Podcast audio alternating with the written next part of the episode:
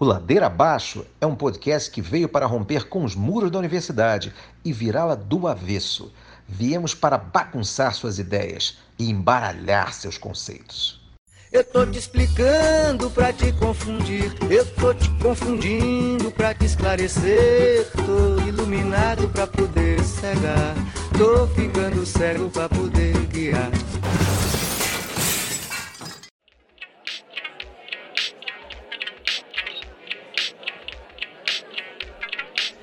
Olá pessoal, ouvintes do Ladeira Abaixo, estamos com mais um episódio. Hoje temos dois convidados para falar sobre o conflito Israel-Palestina. Temos hoje então aqui o Mohamed El Kadri e o Bruno Uberman. Bruno Uberman é professor de Relações Internacionais da PUC São Paulo, pesquisa o conflito Israel-Palestina e é especialista em Oriente Médio.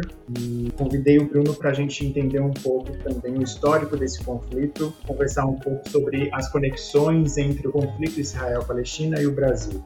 Mohamed El Kadri é da Frente Palestina Livre e presidente da Associação Islâmica de São Paulo.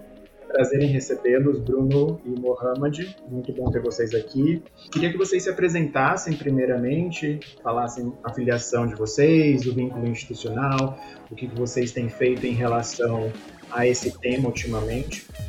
É, bom, prazer, Vinícius, obrigado pelo convite. É um prazer estar dividindo aqui com o Cadre, com você, essa roda de conversa palestina, nesse momento tão importante, de luta muito grande do povo palestino por libertação, né, de certo sentido, uma uh, novidade na história recente do povo palestino, uma mobilização da, de toda a sociedade palestina, então acho que é importante do Rio ao Mar. Então acho que é importante a gente poder conversar sobre as dimensões históricas e recentes de, dessa questão e um prazer estar aí com vocês. Eu tenho pesquisado essa questão faz em torno de 10 anos, tenho publicado, escrito sobre isso, principalmente como parte do grupo de estudos de conflitos internacionais, o GES, da PUC São Paulo, mas já tinha envolvido em outros movimentos de solidariedade com o palestino. E é um prazer aqui estar com vocês, ansioso pela conversa.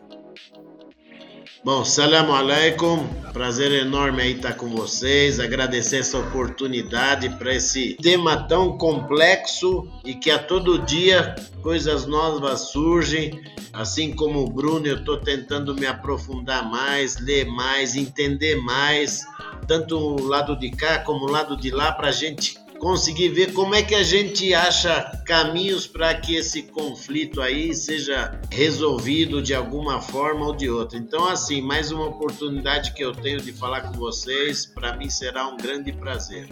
Agradeço, Mohamed. Primeiro, eu acho que seria interessante a gente começar fazendo uma contextualização histórica para os nossos ouvintes sobre o conflito. Bruno, se você puder apresentar um panorama histórico né, desse conflito que se arrasta desde a criação do Estado de Israel, acho que seria legal para os nossos ouvintes se contextualizarem. Acho que muitas vezes se coloca o conflito palestino-israelense como algo complexo e de muito difícil compreensão. Mas eu entendo que, por um lado, tem uma simplicidade muito grande para a gente poder compreender isso por meio da perspectiva colonial. O colonialismo entender a natureza e a centralidade do conflito como processo de colonização por povoamento israelense no território palestino. O que significa isso? Né, uma invasão, uma ocupação estrangeira desse território por uma população originalmente estrangeira, né, estranha a ele, e a, a busca pela tomada desse território e incessante submissão da população nativa existente naquele território, que é a população indígena palestina. Então a gente vê uma simetria muito grande, tanto de poder quanto de interesses políticos, quanto do, do, dos interesses, de forma geral, desses nacionalismos. O nacionalismo sionista, que é a centralidade do processo que orienta as vontades políticas e os desejos dos judeus naquele território, principalmente, essa identificação coletiva deles enquanto integrantes de uma, de uma mesma nação, de um mesmo povo, e a busca por liberdade, por meio do estabelecimento de um Estado nacional homogeneamente judeu, é, é orientado disso, e essa emancipação por meio da destruição da sociedade nativa palestina. Então, sempre teve esse, esse, esse, esse foi um processo dialético que envolvia para a emancipação do, do, povo judeu pela orientação sionista por meio da destruição da sociedade nativa. Isso não é um processo excepcional sionista, tá? Isso é importante ressaltar. A gente está falando de um processo colonial que a gente encontra no Brasil, nos Estados Unidos, em toda a colonização das Américas, em casos como África do Sul, Nova Zelândia, Austrália, que esse modelo de colonização povoamento. O colono nunca foi embora. Ele veio, ficou e permaneceu e continua governando o território. É diferente de um processo de colonização, como a gente pode pensar o britânico na Índia, por exemplo. De novo, o povoamento branco. O processo de descolonização da Índia, a luta por descolonização e a colonização, tem suas particularidades, suas diferentes em relação a esse processo de colonização, como aqui das Américas, onde os colonos nunca foram embora, e como também é o caso da Palestina. É, os colonos permanecem, então essa, essa luta entre colonos e nativos e essa interação próxima entre eles permanece. Por um lado, é bastante simples, porque é muito próximo da nossa realidade. A gente entendeu o que, que se passa mas ao, tempo, ao mesmo tempo que a nossa realidade é mascarada, para a gente dar esse, a continuidade desse processo colonial no próprio Brasil, a opressão de outras populações é, subalternas, não somente as indígenas, mas as negras e outras populações são do outro no Brasil, principalmente as afrodescendentes, na Palestina isso também é ocultado. É colocado como um conflito, é como uma coisa muito complexa, nós temos que entender, não sei o que lá. Né, democracia israelense. E o caso de Sheikh Jarrah, que é o estopim desse levante mais recente, é, é muito revelador disso, que é uma tentativa de décadas de colonos que têm buscado judaizar Jerusalém Oriental, em particular o bairro de Sheikh Jarrah que é um bairro nas, muito próximo da cidade velha de Jerusalém Oriental, né, ou seja, dos principais locais sagrados, religiosos, é, tem uma centralidade simbólica muito grande, o que busca trazer legitimidade para o processo colonial é, sionista na Palestina. Então é um processo de, de substituição de população que você elimina essa população nativa, e esse processo de eliminação ele ocorre pelas mais diversas formas. Ele, ele envolve tanto a sua expulsão, ou seja, você expulsar as pessoas das suas casas, seja por meio de massacres, como que a gente observa em Gaza, como a gente viu na Nakba de 1948, e também existem outras formas de integração, muitas vezes, de você apagar a palestinidade de sujeitos que são absorvidos na sociedade colônia. É, a gente pode depois discutir um pouco mais sobre os palestinos de 48, que são os palestinos cidadãos de Israel. Embora eles não sejam completamente absorvidos, assimilados, né? Porque a, o nacionalismo sionista ele é particularmente exclusivista, né? A gente não vê, por exemplo, de, processos de miscigenação na Palestina, como a gente vê em processos de colonização aqui nas Américas. A miscigenação do branco com o indígena como uma forma de matar a, identidade indígena foi uma estratégia de colonial muito importante contava eh, quantum de sanguíneo da população para ver, ah, você é 40% indígena, então você ainda entra na cota indígena e você vai estar sujeito a essas políticas você, você se entregou à branquitude ou não. Na Palestina isso não existe. O sionista o, o, e o colonialismo judaico, ele é particularmente exclusivista. Essa coisa de você ser judeu, se nasce, não tem essa, muito essa, essa política de, de, de assimilação por meio da miscigenação. Mas tem uma tentativa de destruir a identidade palestina de parcelas da população palestina que é nativa ali, como no caso dos beduínos, como é o caso de outras populações, e, e, construir e de fragmentar a sociedade palestina. Acho que essa é a principal estratégia de controle. Porque você tem os palestinos cidadãos de Israel, você tem os palestinos de Jerusalém, você tem os palestinos da Cisjordânia, você tem os palestinos de Gaza, você tem os palestinos da diáspora. Ou seja, são cinco composições socioespaciais que compõem a palestinidade de forma geral, e dentro dessas cinco grandes composições, você tem diversas pequenas fragmentações, como toda sociedade tem, mas essas grandes fragmentações são impostas pelo colonialismo israelense e mantidas, obviamente, com o apoio dos imperialismos é, ocidentais, em particular o americano, que contribui com bilhões de dólares anualmente com é, ajuda militar que ajuda a destruir a resistência palestina, como a gente observou em Gaza nas últimas semanas, mas de manter todo o controle e a ocupação militar naquele território. Ou seja, por um lado é muito simples o que acontece lá. É um processo colonial e a luta palestina é uma luta de resistência anticolonial. Que a gente estuda os nossos livros de história, a gente conhece muito bem esse fenômeno, mas é, é quando isso a gente enxerga e quando a gente conhece o colonialismo, ele é construído para não ser interdido na nossa realidade ser entendido como uma etapa do processo histórico que teria sido supostamente superada. E, portanto, a gente precisa trazer a centralidade disso para entender, porque no momento que a gente traz essa centralidade, fica simples a gente entender a, a, central, a natureza e os objetivos políticos. Um busca colonizar e o outro busca reduzir. E, obviamente, existe a, a, as complexidades. A sociedade israelense ela é, ela é, plural, a sociedade palestina é plural, assim como a, a branquitude é plural. é, é, não existe uma, uma, forma de ser branco, de, ser, é, de a branquitude exercer o seu poder. É, existe o branco mais repressor existe o branco mais paternalista, suave. Mas a gente tem que saber lidar com essas complexidades, como a israelidade opressora, como a branquitude opressora, enfim. Ótimo, Bruno. É, bom, como está falando, então, a gente está falando de populações diaspóricas, né? Tem palestinos em, em vários lugares, né? Várias regiões do Oriente Médio, inclusive no Brasil. Então, existe um movimento forte no Brasil de levantar a bandeira pró-Palestina, né, contra o, o apartheid promovido por Israel naquele território. E eu queria perguntar para o Mohamed como que você vê os movimentos aqui no Brasil estão na linha de frente dessa luta pró-Palestina, defendendo o território da Palestina, combatendo e denunciando também esse, essa política de apartheid promovida por Israel. É, a maioria dos movimentos sociais dão apoio à causa palestina. Nós temos uh, entidades palestinas como a Sociedade Palestina, a Federação Palestina. O principal apoio vem das bases dos movimentos sociais. E curioso, só para abrir um parênteses, porque às vezes a gente pensa que todo mundo que está na esquerda está entendendo tudo o que está acontecendo. E não. Eu participei numa live é, com pessoas da esquerda, onde eles disseram: olha, a gente não sabe o que está acontecendo lá na Palestina, nem sabemos por que está acontecendo aquilo. Então você vê, a gente está procurando agora trazer mais conhecimento sobre o beabá da questão palestina para as pessoas entenderem o que acontece, até para fazer os vínculos, os problemas na Palestina com os problemas do Brasil. É importante os movimentos sociais, e eles estão fazendo esse trabalho, a gente está participando muito ativamente nisso, de fazer as lives para dentro dos movimentos. Porque antes a gente fazia as lives abertas, participava pessoal dos movimentos, de outros partidos, então, assim, a pessoa apoia a causa palestina, mas não entende o teor e o contexto exato.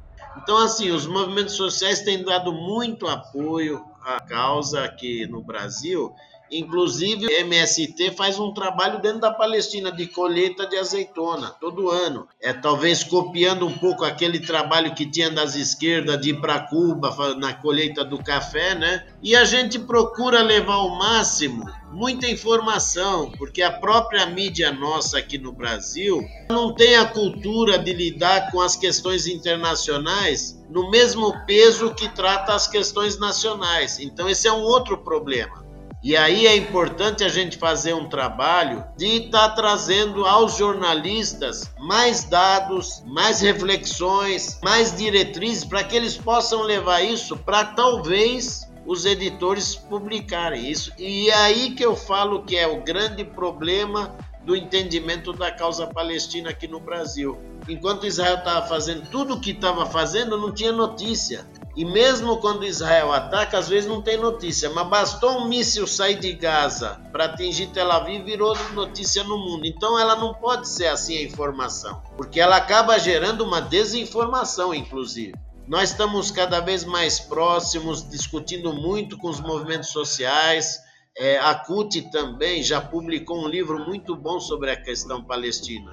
Ele é um livreto curto, mas que é de fácil entendimento sobre a questão palestina. Então a ideia é que a gente possa divulgar ao máximo essa causa e os movimentos estão ajudando nós. Muitos partidos, personalidades políticas brasileiras também estão entrando na questão da causa palestina, que é uma coisa inédita. Você tem na frente parlamentar de apoio à Palestina de diversos partidos.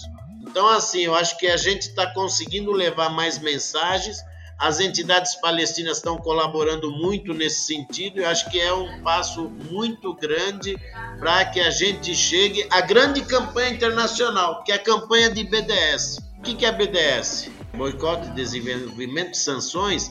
E aí eu sempre enfatizo que o regime de apartheid da África do Sul só caiu por conta da campanha de boicote.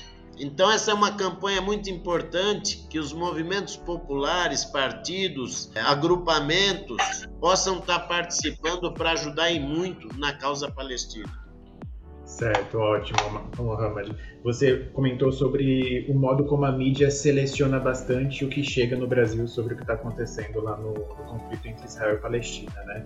Recentemente eu, eu tenho visto algumas lives do Juventude Sanaúd é, e eles têm falado bastante que é, os vídeos têm sido tirados do Instagram, eles têm tido dificuldades de manter é, alguns vídeos, alguns posts no Instagram. Eu acho que isso também talvez, queria até que vocês comentassem, talvez faça parte um pouco dessa seletividade da mídia, né? A gente vê os coletivos se organizando, as entidades palestinas se organizando, na mídia, digamos assim, mais nas brechas, né, no Instagram, não é na grande mídia, e ainda assim a gente vê esse tipo de, de censura, digamos assim, talvez, né? Eu passei por isso recentemente, viu? Olha só o que eu aprendi a lidar com o Facebook. Eu passei a compartilhar as informações de forma que não, eu não falasse, mas só compartilhasse. Aí o Facebook me apaga a publicação, mas não me tira do ar. Porque não fui eu que publiquei a notícia, eu reproduzi ela. Então, assim, tá havendo um processo de bloqueio sobre informações muito grande. E a gente tem que saber lidar com isso também. Então, se eu chegar a falar que Israel é um Estado sionista, oh, você é antissemita. Então, então a gente tem que saber lidar com essa cultura do Facebook de proteção a esse Estado e para que a gente possa levar informações mais, mais para as pessoas, no sentido de que você fica bloqueado, você não consegue mais passar informações. É a, é a campanha da desinformação. Não, não pode informar o que não interessa informar. Que é uma seleção mesmo de, ah, isso você pode, isso você não pode. É absurdo. Então nós não estamos numa democracia, sabe? Então assim é muito complicado isso aí. É, eu acho que justamente esse, o fato de haver dificuldade de se organizar nas mídias, nas redes, para poder ampliar essa rede, essa campanha em relação às violações de direitos humanos é, da população palestina, eu acho que já é um indicativo bem forte de que a gente não está numa democracia já há muito tempo, né? Você comentou sobre o boicote, né, o BDS, o, a campanha, essa campanha global que preconiza a prática de boicote econômico, acadêmico, cultural e político ao Estado de Israel, né? Então, o BDS, como você mesmo disse, é o boicote, desinvestimento e sanções. E aí você comentou que o apartheid na África do Sul só teve o seu fim, né, graças a uma campanha global, né? E o que eu percebo, pelo menos, é que existe essa tentativa de ampliar esse, essa campanha do BDS, mas ao mesmo tempo, como você está acabando de trazer, existe uma campanha de desinformação, então tem várias campanhas se articulando ao mesmo tempo e mostrando as suas relações de forças, né? Eu queria que vocês comentassem um pouquinho sobre essas conexões mais globais, assim, no sentido de que Israel e Brasil têm se aproximado bastante nos últimos anos, no sentido de fazer acordos para troca de comércio de tecnologia militar, é, e o que isso tem de impacto também na política brasileira, ou seja, na medida que Israel é, grande exportador de tecnologia militar, inclusive para o Brasil, isso, isso tem um impacto também na, na, forma como o Estado brasileiro atua de forma violenta no próprio território. Bruno, se você pudesse comentar um pouco sobre essa relação e depois Mohamed também. Eu vou responder falando a partir da mídia para a gente chegar na, no, nas relações entre Brasil e Israel, né? Eu acho que é o, o, discurso das mídias, meios de comunicação e o silenciamento que existe observado de diversos manifestantes e ativistas na, no, no, mundo digital hoje em dia, que é cada vez mais central, particularmente no momento da pandemia, né, é, é revelador já dessas conexões entre as classes dominantes é, ao redor do mundo. Né? Em que o, o, o, as mídias hegemônicas reproduzem esses discursos que são convenientes às classes dominantes né, as, a, de Israel e dos Estados Unidos, que são grandes aliados para, para manter esse processo colonial. Né? E o que a gente está falando aqui não é nenhuma teoria da conspiração, tá? É, muita, é, muitas vezes as pessoas, alguém vai escutar e fala, não, é a teoria da conspiração de que os judeus dominam os meios de comunicação. Não, não é isso que a gente está falando. Né? O que a gente está falando é discursos hegemônicos que são mantidos e reproduzidos como senso comum. Né? É, é, e você coloca essa questão do, da complexidade né? É, é, é e, e, você, você silencia aqueles que buscam trazer a, essa narrativa contra-hegemônica, em certo sentido.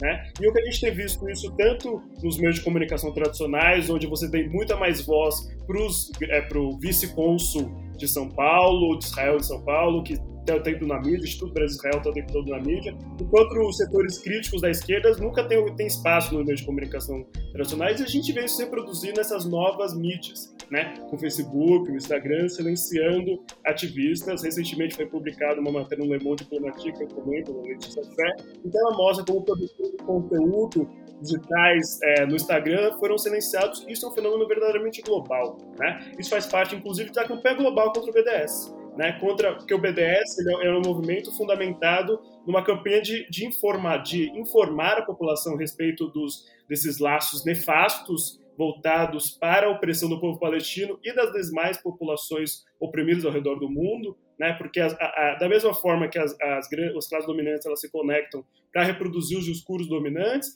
elas se conectam também para trocar informações, tecnologias voltadas para a opressão dos, dos seus subalternos. Né? Isso é um processo histórico e isso é, é, Israel veio ocupar uma centralidade hoje em dia importante nisso como em certo sentido um laboratório de produção de tecnologias a serem exportadas globalmente. Tem um filme excelente chamado The Lab né, recomendo aos ouvintes caso queiram eu passo para o Vinícius depois para ele colocar na descrição do, do podcast né, do Jotam Feldman, se não me engano, em que ele mostra como, é, e inclusive em feiras de tecnologia internacionais, os próprios comerciantes de tecnologia de segurança e militar israelense, eles mercantilizam seus produtos como testados em campo. Né? Eu já ouvi isso da boca do vendedor de tecnologia militar israelense. Né? Ou seja, esses ataques a Gaza, eles servem tanto para um lado para você, ele, dentro da doutrina de de parar a grama, como eles falam, né? Que você, você vai destruindo as capacidades deles resistirem e aparar a grama, toda vez que a resistência ela sobe, você vai lá e apara a grama né? Como, por outro lado, de você testar tecnologias militares, né? Os novos drones desenvolvidos pelas empresas, os novos mísseis, as novas câmeras, né? Os novos, é, novas é, metralhadoras, os novos blindados, que foram um fetiche, inclusive, muito das polícias militares brasileiras. Né? É, a Polícia Militar de São Paulo tem, tem gigantescos blindados, que inclusive torna a resistência popular cada vez mais difícil de ser realizada diante desse, dessa grande volúpia é, de opressiva do Estado. Né? É, o Brasil, inclusive, já teve. É, isso, isso, inclusive, faz parte, é, e, e, o processo histórico dessa aproximação de Brasil-Israel é uma, é uma discussão importante para a esquerda, porque isso aconteceu durante os governos do PT, né? principalmente no governo Lula. Né? É, então, acho que isso faz parte, isso é uma discussão importante que a gente tem que ter na esquerda, porque faz parte da, da, da política externa brasileira do, do Celso Amorim de tornar o Brasil grande potência e, de, e de, do Brasil participar das grandes questões de segurança né? Ou seja, mandou tropas para o Haiti na, em violação de direitos humanos diversos e buscou se aproximar das questões de segurança do Oriente Médio. Né? E, nessa, e nessa tentativa de ser uma, um player importante no jogo internacional, dentro do que as grandes potências entendem como ser um player importante, você passou a comprar armas de Israel, para pacificar a população, tanto a, população negra brasileira das favela, faveladas na, em processo de pacificação, teve treinamento para a Olimpíada, antiterrorismo, né? teve uma intenção grande de aquisição de blindados, os caveirões, e não foi realizada porque o Rio de Janeiro veio a quebrar por causa dos Jogos Olímpicos da Copa do Mundo, então eles não tiveram dinheiro para fechar a compra, mas uma entrega simbólica foi feita, e o Crivella, inclusive, quando foi eleito prefeito, ele falou ia transformar o Rio de Janeiro numa nova Jerusalém, ou seja, muralhas no Rio de Janeiro. Né? É, a inspiração do, do ex-prefeito ela é das mais nefastas para a sua própria população. Né? É, mas isso é, é, importante a gente ver, né? porque o mercado brasileiro é muito atrativo, o mercado latino-americano é muito atrativo porque a gente tem um, é, certo sentido, uma violência da guerra às drogas muito similar à violência da, da guerra colonial. Essa violência assimétrica de um Estado contra uma população civil é, armada, é, com armas de fogo de baixa intensidade, uma população civil que se manifesta em manifestações populares de grande porte. Né? Ou seja, não é uma guerra entre Estados, é uma, guerra, é uma violência do Estado contra a sua própria população, que é o modelo da guerra colonial Né? É, e é o modelo da guerra às drogas, né? é, o modelo, é o modelo da guerra colonial brasileira contra as suas populações civis. Né? É, é, então, é, é, esse, essa, essa, esse alinhamento entre as elites, as classes dominantes dos estados nacionais ao redor do mundo tem toda essa dimensão discursiva, subjetiva, né, quanto essa discussão, essa, essa aproximação material das armas de repressão. Né? É, é, então, isso, e, e, não por acaso, né, a gente vê isso sendo realizado no território. O Brasil importa também é, é blindados da África do Sul, na África do Sul, importante a gente colocar, o apartheid foi formalmente terminado, mas o, o novo modelo de apartheid, o apartheid neoliberal, alguns reivindicam, permanece no território sul-africano. Os brancos continuam compondo a maior parte da classe dominante, são os maiores proprietários de terra, são os proprietários da riqueza, né? a população é, nativa negra da África do Sul continua sendo oprimida. Né, por novos meios. Né? Obviamente, a ascensão de parcela da sociedade, mas estruturalmente se manteve assim como estruturalmente no Brasil se mantém. Né? É, é, por mais transformações políticas que a gente tenha tido no Brasil recentemente, por mais que agora no, no novo governo israelense vão falar que vai gerar novas transformações, mas a estrutura se mantém. Isso que a gente está buscando atentar. Para a estrutura do Estado, para a violência do Estado, né? para o processo histórico que mantém uma parcela da população racialmente dominante, que lá são judeus, aqui são os brancos, na África do Sul são os brancos, e uma outra parcela dominada e oprimida, os indígenas, os negros, os palestinos. Né? Portanto, né, por um lado, é, mas por outro lado, a gente vê uma solidariedade cada vez maior entre os oprimidos e os. Isso traz esperança muito bem grande, e o movimento de BDS é um movimento contra-hegemônico fundamental para a luta internacional. Né? Acho que isso é, ele, ele, ele renova esses laços de solidariedade, internacionalismo que o, o, essa nova ordem mundial, dominada pelos Estados Unidos pós-Guerra Fria, completamente destruiu o fim da União Soviética e tudo mais. Né? E, e, a gente não destruiu completamente. A gente vê, inclusive nesse caso, de que não destruiu totalmente. Né? Mas o, o, há um fortalecimento disso. Né? E a luta palestina representa uma luta universal por libertação e emancipação. Né? É, e a solidariedade nossa em torno disso é completamente fundamental. E você sabe que nós temos que fazer a população brasileira entender e você sabe que tem movimentos uh, da esquerda, partidos da esquerda, que é contra o, a campanha de BDS também, né? Então o que acontece? Nós temos que fazer a população brasileira entender que quando ele é reprimido pela polícia militar do seu estado, ele tem que entender que aquele tem um vínculo com a causa palestina. Mas como? Porque essa polícia militar, seus comandantes fazem treinamento em Israel. São Paulo, Rio, Rio Grande do Sul, mais, mais uns três, quatro estados. Só que lá, quando o exército e o policial vai para a rua, ele vê lá um, um monte de inimigo. Todo mundo é inimigo dele, porque ele está ocupando aquela área, aquela terra. Então todo mundo é inimigo dele. E o policial aqui, quando tá saindo, a gente tá vendo o despreparo. Ele sai pra rua, ele acha que todo mundo é inimigo dele mas principalmente os negros.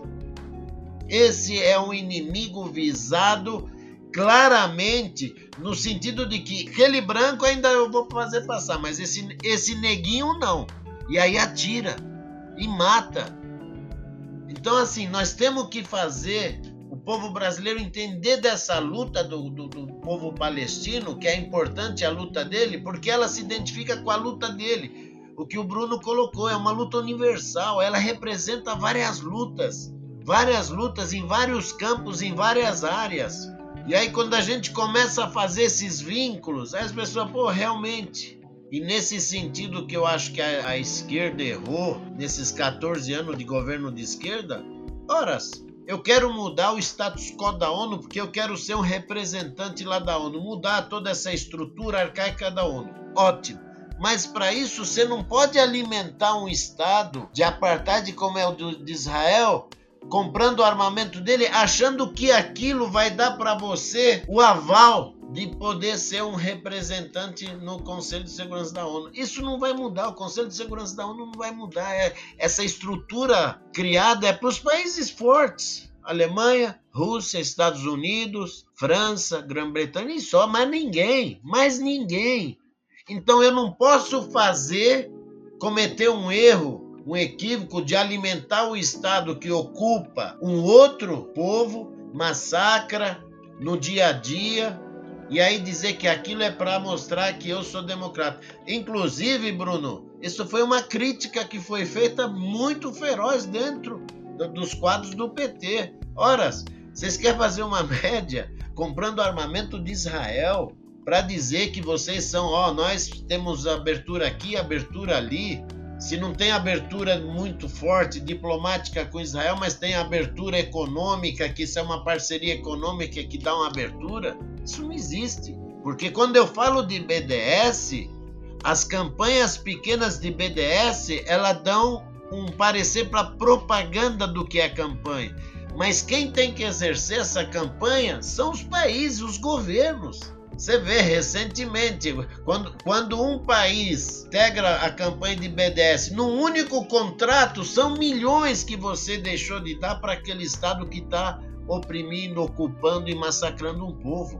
Eu lembro que nós fizemos uma audiência pública na Assembleia Legislativa de São Paulo contra os acordos da Mecorot com a Sabesp. Inclusive o deputado era Raul Marcelo do, do PSOL. Nós conseguimos que o acordo não acontecesse. Eram quase 300 milhões. Olha que maravilha. Então, assim, as pessoas têm que entenderem é, é, que forma que elas podem ajudar os palestinos e a luta dos palestinos não é mandar gente lá para pegar em armas lutar. Não. A luta é esclarecer, enfraquecer esse Estado que exerce uma grande influência econômica dentro das maiores nações, que faz com que ele consiga se manter para executar a sua política de apartheid. É, é, é lógico, é, a gente não pode achar que esse é o único caminho, não, são vários caminhos, mas eu acredito que quando você esclarece para uma pessoa, um cidadão comum aqui no Brasil: olha, você comprar esse produto made in Israel, você vai estar tá ajudando Israel naquele. Na, para executar aquela política que você viu eles bombardeando Gaza e massacrando a cidade de Gaza. E uh, eu queria abrir só uma, mais uma brechinha. Essa questão da mudança agora, ah, Netanyahu perdeu, vai entrar. Olha, a política de Israel ela não muda. O que, que muda é a forma de colonização e de atuação e de destruição. Ah, o Netanyahu joga pesado, outro vai jogar leve, mas ele vai fazer a mesma política. A gente lembra dos trabalhistas, que mesmo no processo de paz, quando estavam no governo, eles atacaram os palestinos de forma tão violenta quanto. Então, assim, o que nós temos que fazer é levar essa conscientização para que os governos tomem atitude. Atitude contra esse Estado. Outro dia eu falei que Israel é um Estado bandido, a pessoa quis me agredir. Eu falei, quando eu falo Estado bandido, é porque é um Estado fora da lei. Ele não cumpre nenhuma lei internacional, nenhum acordo de Genebra, nenhuma resolução da ONU. Nenhum tipo de acordo é cumprido por Israel, nem os que ele próprio assinou com os palestinos ele cumpre como foi a catástrofe dos acordos de Oslo. Então, assim, esse Estado é um Estado bandido. Como é que você trata um Estado bandido? Com violência. Então, o mundo não vai tratar Israel com violência. Qual é a forma violenta de tratar Israel? Através do boicote. Nós não queremos mais comprar armas, nós não vamos comprar mais seus produtos. E aí você cria uma outra situação. Cria uma outra situação. Então, assim, é, é, os negros da periferia das nossas cidades estão sendo massacrados por uma polícia treinada por Israel, usando armamentos modernos, entre aspas, porque eles testam lá. Quando vai alguém comprar arma, olha os vídeos aqui como nós fizemos no massacre lá de palestinos, como que o míssil foi a execução dele, olha como que foi a profundidade, que agora tem míssil novo, que eles jogam no chão, o, pé, o prédio vem abaixo. É isso. E aí os caras ainda, os governos que se dizem progressistas, continuam comercializando com Israel como se nada tivesse acontecendo. Eu não posso cobrar o imperialismo, que ele é o braço armado desse Estado. Mas os países com partidos, governos progressistas de esquerda, eu vou cobrar até o final. É isso. É, acho bem lembrado, Mohamed, essa questão do Netanyahu que saindo, né, a política de genocídio ainda continua porque é uma política de Estado, né, ela não é uma política de governo, ela tá, é o genocídio, a natureza genocida está intrínseca ao Estado-nação. É, e isso eu acho que a gente vê muito claramente no Estado-nação brasileiro, né? E vocês estavam trazendo a questão, o Bruno principalmente trouxe a questão da crítica que se faz, que, que a gente tem que fazer à esquerda e ao momento, aos anos do PT no Brasil. É, é, muito curioso, porque a política externa brasileira ela, ela é muito ambivalente, ela sempre foi um pouco ambivalente, ela sempre visou um assento no Conselho de Segurança da ONU, e ao mesmo tempo, quando foi, o Brasil foi convidado para é, chefiar a MINUSTAH, né, as missões da, do Haiti, é, o, Brasil, o, Brasil, conseguiu, na verdade, catalisar um, um, um, lugar muito importante no cenário internacional. Né? Ele estava numa posição de chefia da MINUSTAH, é, que durou vários anos e, enfim, os sucessos dessa, dessa operação eles são questionáveis também, né?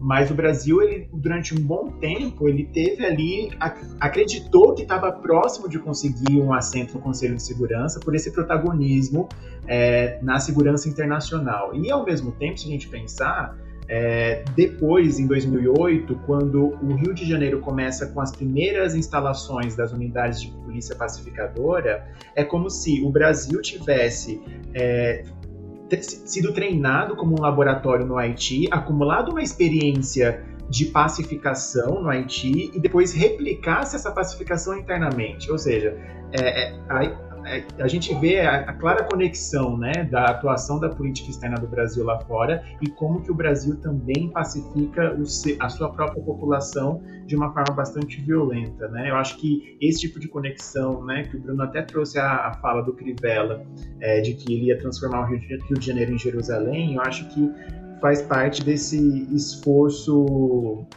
de Estado de transformar algumas regiões, alguns territórios específicos em territórios de apartheid mesmo, ainda que a gente não chame como apartheid aqui no Brasil.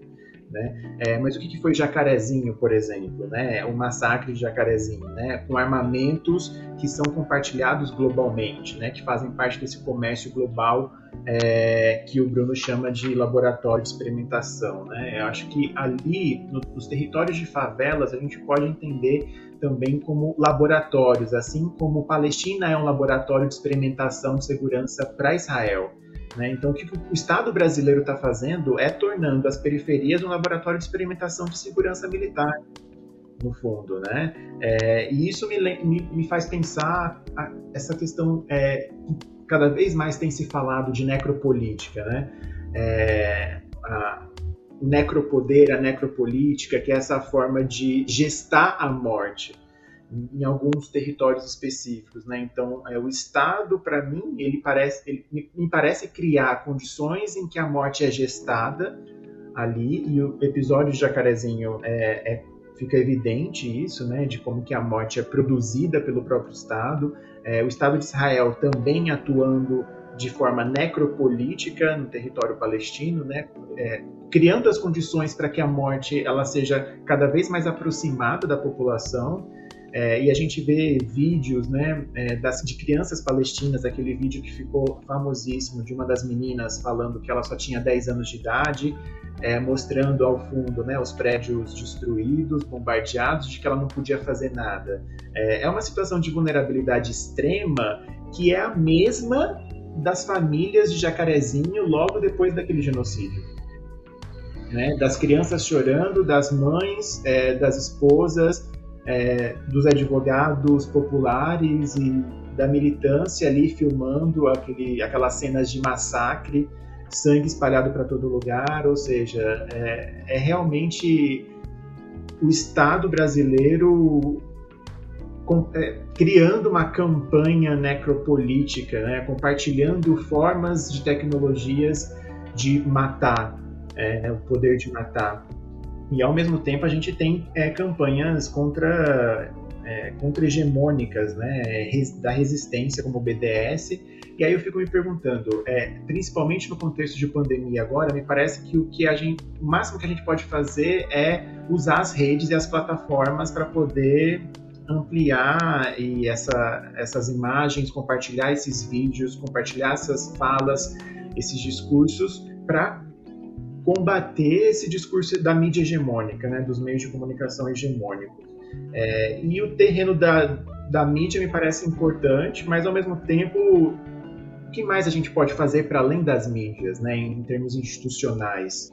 Porque me parece que é importante, é um, talvez uma das poucas ferramentas que nós temos, principalmente no contexto de quarentena e de isolamento, mas ao mesmo tempo eu fico um pouco angustiado porque acho que algumas vias institucionais são importantes também. Então, essa questão da, da, das mídias institucionais, você não pode combater porque você já não tem apoio. Se você combater, você vira inimigo. Então você fica à beira, você não aparece.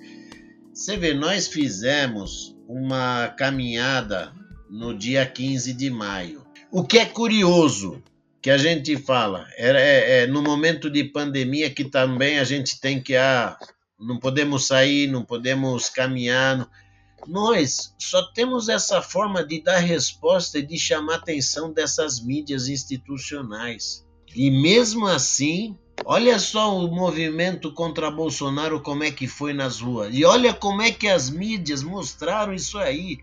Ou seja, é, é, e aí nós, eh, eu acho que nós da esquerda, nós temos um problema muito grave. Às vezes nós queremos ser mais institucional que a institucionalidade. Ah, não vamos para a rua. Ó, oh, meu camarada, os caras estão na rua ali, nós temos que ir para a rua. A rua é nossa, não pode ser da direita. Ah, o Bolsonaro fez um ato, outro ato, aí é motocicleta, é não sei o que, a gente tá aí olhando.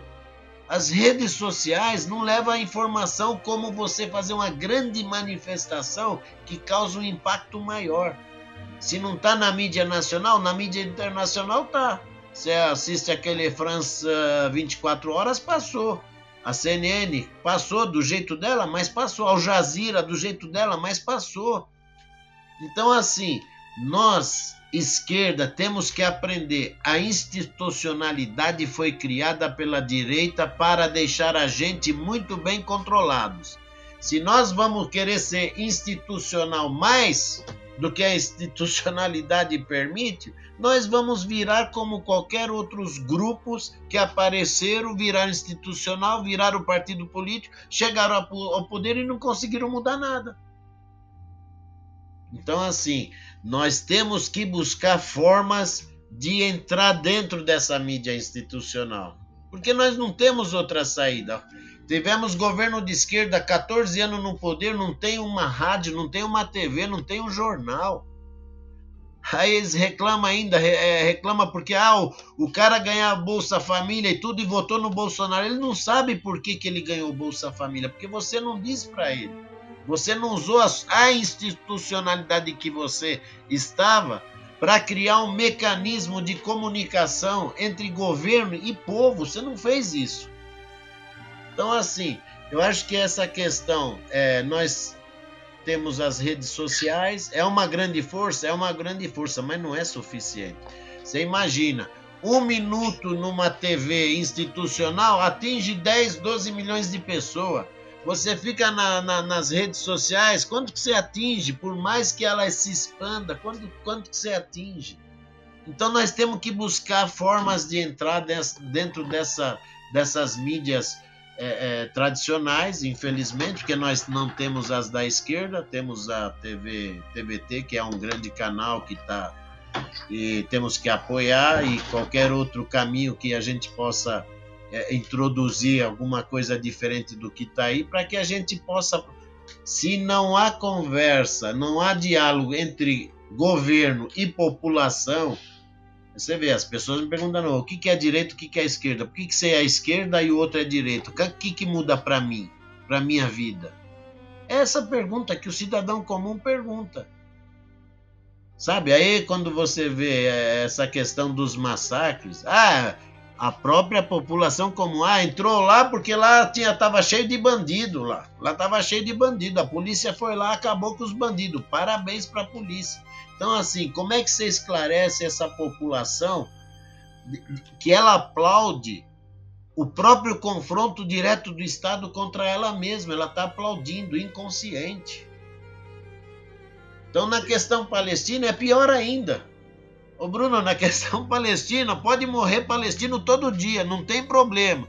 Soltou um míssil de Gaza, o mundo acabou. Ah, direito de Israel à defesa, esse é um ato terrorista. Então, assim, esse problema das mídias, nós vamos continuar com ele porque tivemos oportunidade de mudar e não mudamos. Então vamos esperar novos governos progressistas, viu, Vinícius, virem por aí para que eles possam realmente criar uma mídia institucional alternativa a essa que a direita tem, que apoia ela e massacra nós, os trabalhadores, o povo brasileiro todos os dias.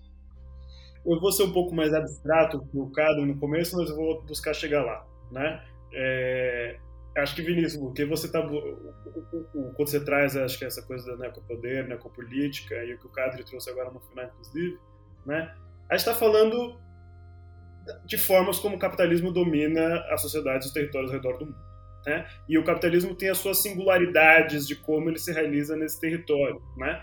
E uma, mais uma das suas é, uma das suas universalidades é o racismo, né? E como ele desumaniza parcelas de populações para né, você construir diferenciações que permitam é, é, diferenças de raça conjunto com diferenças de classe que permite que o capitalismo, né, é, que, que, os oprimidos e explorados não se unam para a super, superação do, do, sistema dominante vigente, do sistema de produção vigente, né? É, é, é e o, o, o, a necropolítica, ao mesmo tempo que ela é algo bastante característico do neoliberalismo, como o MBL coloca, ela, ao mesmo tempo ela, ela, ela é uma, uma característica do capitalismo desde sempre né? O, o, e o colonialismo está aí para provar, né? Os genocídios coloniais e, e, e, o Cedric Robinson, né? O grande, grande intelectual americano colocava, né? De como é, capitalismo racial é, é, é, é uma, é, todo o capitalismo é racial, né? E quando você traz o, a característica do capitalismo racial, você está só buscando ressaltar essa particularidade que é ao mesmo tempo universal do capitalismo. Né? Então, o que a gente está buscando entender isso daqui. Daí você trouxe para mim o que, que a gente pode, meio o que, que o que fazer, né? É, nesse sentido, né? É, é, é e, e ter essas, acho que tem um sentido é, de longo prazo e de curto, médio prazo, né? É, eu acho que todas todas as formas de, de mobilização em torno de buscar revelar o que está acontecendo na Palestina, conectar o que está acontecendo lá, né? É, é, seja vias institucionais, é, regularização da mídia, é, a gente disputar o discurso dominante, a gente ir para a rua, né? A gente toda essa, essa a gente fortalecer o BDS, né? Acho que tudo, todas essas, essas táticas um pouco mais de curto, médio prazo são completamente fundamentais, né? Mas é, é, é, a libertação dos palestinos ela é universal porque ela representa o combate ao imperialismo, né? É, é, e, e, a principal potência mundial que é os Estados Unidos, né? Em última instância, é isso que a gente está tratando, né? Então, quando os palestinos forem livres e emancipados, o mundo mudou, né? E o mundo tem que mudar para os palestinos serem livres e emancipados, né? É, tem esse processo dialético desse, da, da, da libertação dos palestinos. Né? A libertação dos oprimidos e explorados no Brasil é a libertação do, dos, dos oprimidos e explorados na Palestina. Né? Porque quando se a gente consegue é, é, transformar a política brasileira em torno de, uma, de um governo mais popular, né, significa que a gente consegue ter uma solidariedade mais efetiva de combate ao imperialismo e ao colonialismo. Né? É acho que e, e, e confrontar, só que o, o, grande lance é confrontar o imperialismo. Né? A gente não consegue é, enxergar nada capaz por enquanto disso. A China, que é a grande alternativa disso, é uma das maiores compradoras de tecnologia militar da Faz uma política pragmática muito parecida do que do nosso querido PT. Então, é, é, pragmatismo domina a política internacional. Né? E a gente precisa mudar isso, resgatar a solidariedade internacional. Né? A, a China ela, ela, é um ator bastante egoísta na política internacional. Né? Ela pode representar um polo emergente distinto do imperialismo americano, mas eles, é, é, é, eles pensam em si mesmos acima de tudo.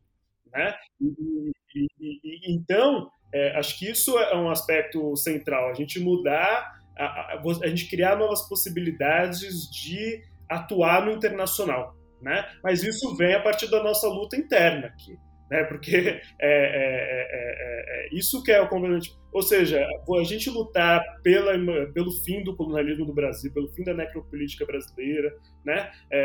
por um novo modelo de sociedade, de Estado no Brasil e de um Estado que tem um novo modelo de atuação na política internacional, né? E a partir do momento que é, é, os constrangimentos internacionais permitam que esse Estado possa existir e possa atuar, né? Que a gente sabe, né? Se o Brasil consegue ser mais radical, o imperialismo vai partir para o nosso cangote, né? E, e, com todos os modelos de, de sociedade de Estado que fogem do, do convencional do, do imperialismo, né? Então, eu acho que tem, é, tem essa, essa característica, né? De nós sermos um país dependente e, e, e, sair dessa dependência, né? Ou seja, a libertação do obviamente pode ter uma uma, uma libertação mais pragmática dos palestinos. Né? É, a gente pode conquistar, em certo sentido, manter o, o imperialismo pode adequar-se a uma libertação parcial dos palestinos. Isso completamente uma, é uma, é uma, é uma, é uma conquista fundamental. Né? Mas é uma conquista de médio prazo fundamental que tem um fundo de longo prazo aí é, que envolve, em certo sentido, um combate global ao como o imperialismo ocorre né, é, de forma geral e por meio do capitalismo. É, então, nós esquerda, eu me coloco na esquerda ainda, né? Mas nós da esquerda, nós temos que se desvincular de certos uh, conceitos e abraçar a realidade de uma outra forma. Agora, nós, enquanto esquerda, não podemos ter posições mais à direita que a própria direita. E aí nós não podemos fazer criar retrocessos para nossa sociedade mais do que a elite da direita que cria. Então, assim, nós temos que buscar mecanismos. Eu sempre digo assim: não tem cópia nenhuma solução. Cada país vai criar seu, sua própria independência através da sua realidade, que cada realidade é diferente da outra. Agora, eu não posso aceitar que ainda tenha partidos que dizem que não, nós queremos fazer um país como foi a União Soviética de Stalin. Aí não dá. Não, é, esse modelo não, você não copia daqui tira ali. Não existe isso. Não existe isso. Então, assim, é, é, nós dentro da esquerda, mas Vinícius, eles não querem que a gente avance. É incrível, é incrível. Essa institucionalidade fez com que vários partidos perdessem a essência da sua própria fundação. Isso é triste. Muhammad, Bruno, muito obrigado por essa participação. É, com essa última fala de vocês dois, eu fico, eu fico, pensando sobre essa necessidade de, tanto internamente no Brasil, a gente continuar nessas campanhas. É, é, tanto a campanha do BDS de boicote, também as campanhas nas brechas das mídias, dos meios de comunicação, no Instagram, né? Então, tentar é, conectar cada vez mais e mostrar para o público né, brasileiro que existe uma conexão muito forte entre os movimentos de favelas e os movimentos palestinos, por exemplo, né? É, e de que esses movimentos todos eles estão conectados, eles não são é, tão distantes assim como se parece, e ao mesmo tempo no cenário internacional o que a gente precisa cada vez mais é um governo decente e que de fato come, é, volte a contestar os códigos do imperialismo e do capitalismo no sistema, né? É, só que para isso, acho que como você mesmo, Mohamed, tem sugerido, tem que ser uma, uma esquerda que seja reatualizada e que não tenda mais para uma institucionalização e querendo fazer mais parte do jogo do que contestar as regras do jogo. Né? Eu acho que a gente está precisando muito desse, dessa mudança de governo para que no cenário internacional a gente possa fazer frente a esse imperialismo também. Né? Então, vamos torcer aí para que as próximas eleições a gente possa ter uma esquerda aí renovada, digamos assim, né, com sorte e que não faça, não cometa os mesmos erros do passado. Bom, acho que comentando sua questão final, Vinícius, concordo contigo, né? As esquerdas mundialmente, mas aqui no Brasil a gente vê muito isso, não em todos os movimentos, partidos, né? mas são ainda muito refém do que dessa desse mantra neoliberal de que não há alternativa. Foi constituído nos anos 90, né? Com a terceira via, a ideia da terceira via e essa, essa hegemonia que gerou um, um, uma, uma capitulação, em certo sentido, das esquerdas globais. Isso vale tanto para o PT certo sentido, como para Fatah. Né? São processos semelhantes que ocorreram no contexto do fim da Guerra Fria e de adequação à ordem dominante, né? regida pelo poder americano né? global. É, é, e, esse, esse, e o David é, tem um intelectual britânico que fala do realismo capitalista. Né?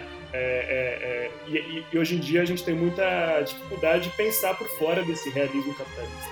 Né? E todos os pensamentos de por emancipação mais radicais são considerados é, utópicos e é uma utopia repressiva, porque quando ela pensa por fora do, da hegemonia, ela é colocada como seu opressora. Né? É muito comum em discursos do, de, do socialismo esquerda mundialmente, como a gente vê aqui no Brasil, também as suas, as suas versões. Né? Ah, o, o BDS é opressor porque ele está ele tá sendo radical demais né? em, em reivindicar uma, uma libertação radical que, na verdade, seria opressora para os seus parceiros reais, que é a esquerda sionista no Brasil e Israel. Né? É, o, que é, o que é um funcionamento da realidade. Né? Ou seja, você reivindicar a sua emancipação, os, os, os palestinos reais reivindicando a sua emancipação, né? É, é, como opressora. Né? Isso, isso, é, isso é uma forma de você, de você é, é, é controlar a resistência radical de uma forma a impedir que ela se realize totalmente. Né, de um ponto de vista mais paternalista, né? não, é esse, é essa dominância ah, não, opressora do, do tiro, porrada e bomba do jacarezinho de Gaza. Né? É essa coisa de, desses segmentos mais liberais da esquerda que colocam, não, vamos por essa via aqui que a gente vai obter conquistas verdadeiras. Se a gente for para a via muito radical, nós não vamos conquistar nada, né? E mas a gente está 30, 40 anos nessa via mais moderada e continuamos não, não conquistando quase nada. Né? A minha vida, que eu, a, o Brasil dos anos 2020 me lembra muito minha infância dos anos 90. Né? É, eu ando nas ruas de São Paulo, me lembro muito do que era São Paulo nos anos 90. Né? Ou seja, é, a gente jogar de acordo com o que o, a casa, a, a, os senhores da casa mandam como a gente deve jogar o jogo, nos trancou nisso. Né? E acho que é importante a gente, assim, a gente pensar em, utopicamente. Né? E as utopias são fundamentais e pensar na descolonização e pensar em movimentos mais radicais, porque a partir do momento que a gente pensa, a gente elabora, a gente começa a construir essa realidade, né? começa a construir esse caminho. Né? E acho que por isso que acho, acho que é muito legal a gente ter essa conversa aqui e que tomara que um número maior de pessoas possa nos ouvir e de, de poder construir essas possibilidades alternativas para fora do, do, do, do, quadradinho que nós, nos, nos foi colocado, né? É, então acho que isso é, é isso vale para o Brasil, isso vale para a Palestina, né? E ser solidariedade com movimentos radicais é completamente fundamental, acima do que aqueles que compõem os setores dominantes colocam como o mais razoável, o mais moderado, o mais racional, né? Reivindicamos o, a utopia, ela é fundamental. É, então eu, essa seria a minha, minha questão última para a gente pensar isso daí isso aconteceu. Agora nas lives as coisas estão acontecendo maravilhosamente bem, porque as pessoas te falam o que pensam de verdade, né? E aí uma pessoa falou assim para mim: "Ah, mas você vai apoiar aquele grupo terrorista que joga bomba em Israel? Aquele pessoal é terrorista". Eu falei: "Olha, acho que nós temos que ler um pouquinho mais, porque aquele que jogou uma bomba, ele está 73 anos com sua terra ocupada. Ele está com seu direito de ir e vir limitado. Ele está cercado há 16 anos por terra, ar e mar. Ele tem sido bombardeado sistematicamente toda vez que a vida dele talvez fique menos pior. Então, esse aí que você está chamando de terrorista é o dono da terra que está lutando contra quem ocupa a terra dele. A única forma deles continuar nessa luta é a mudança dessa liderança. Essa liderança acabou. Então, assim, os palestinos têm que ter uma nova representatividade efetiva dos palestinos. Ótimo, Mohamed. Vamos para o enfrentamento, então, né? Queria pedir, então, para que vocês é, dessem alguma recomendação para os ouvintes do Ladeira Abaixo, né? Algum texto, artigo. É, a minha recomendação primeira é ler Eduardo Said, né, o maior intelectual palestino da história, orientalismo é, traduzido em português pela Companhia das Letras, Cultura e Imperialismo Idem, tem diversas publicações traduzidas em português, tem muito texto sobre ele, enfim. Leia Eduardo Said, né? É, essa é a principal dica. A segunda dica é, é acompanhe os trabalhos que o meu grupo, nosso grupo de estudos tem feito, o grupo de estudos de conflitos internacionais, o GES, da São Paulo, a gente tem um blog, Terra Transe, na revista Fórum, a gente tem um programa YouTube, a gente tem feito diversas publicações sobre o, o, o Palestina, o que está acontecendo lá. Olha, eu quero dar uma dica que é um livro escrito pela companheira Soraya Misler, que é o livro dela sobre a Nakba, que é muito interessante. Ele acaba esclarecendo muitas coisas sobre contexto da criação do Estado de Israel. Então esse é um livro que eu recomendaria. E também tem um livro do Eduardo Said, que é um companheiro lá do Instituto Brasil Palestina, um livro dele muito bom sobre a resistência palestina, como é que é essa resistência palestina. Ele conta um histórico é, bem simples para entendimento. Também é um livro que eu recomendo. E dizer assim: o conhecimento está a um clique nosso. Se você não sabe, a pessoa tem que ir lá buscar esse conhecimento, colocar, embora esse conhecimento venha de quem talvez não seja confiável passar informações, mas informações básicas tem lá. E assim, agradecer a vocês por essa oportunidade. Eu sou uma pessoa que eu me considero assim um, um cara do mundo. Para mim, a vida humana ela tem que ser preservada sobre qualquer direito de alguém. E como muçulmano eu digo isso: absolutamente ninguém pode tirar a vida de ninguém. E aquele que mata um ser humano é como se tivesse matado toda a humanidade. Minha luta é por justiça e liberdade. Mohamed Bruno, muito obrigado pela participação, obrigado pelas recomendações para os ouvintes do Ladeira. Foi um prazer estar com vocês. Espero que em breve a gente possa estar junto presencialmente, que seria muito melhor para discutir formas de enfrentamento e resistência ao genocídio, tanto no Brasil quanto globalmente. Eu que agradeço a oportunidade aí de vocês. É, obrigado também, obrigado Vinícius, valeu, valeu Mohamed, um prazer aí. Aos nossos ouvintes, sigam a gente no Spotify e no Instagram Ladeira Abaixo. Até!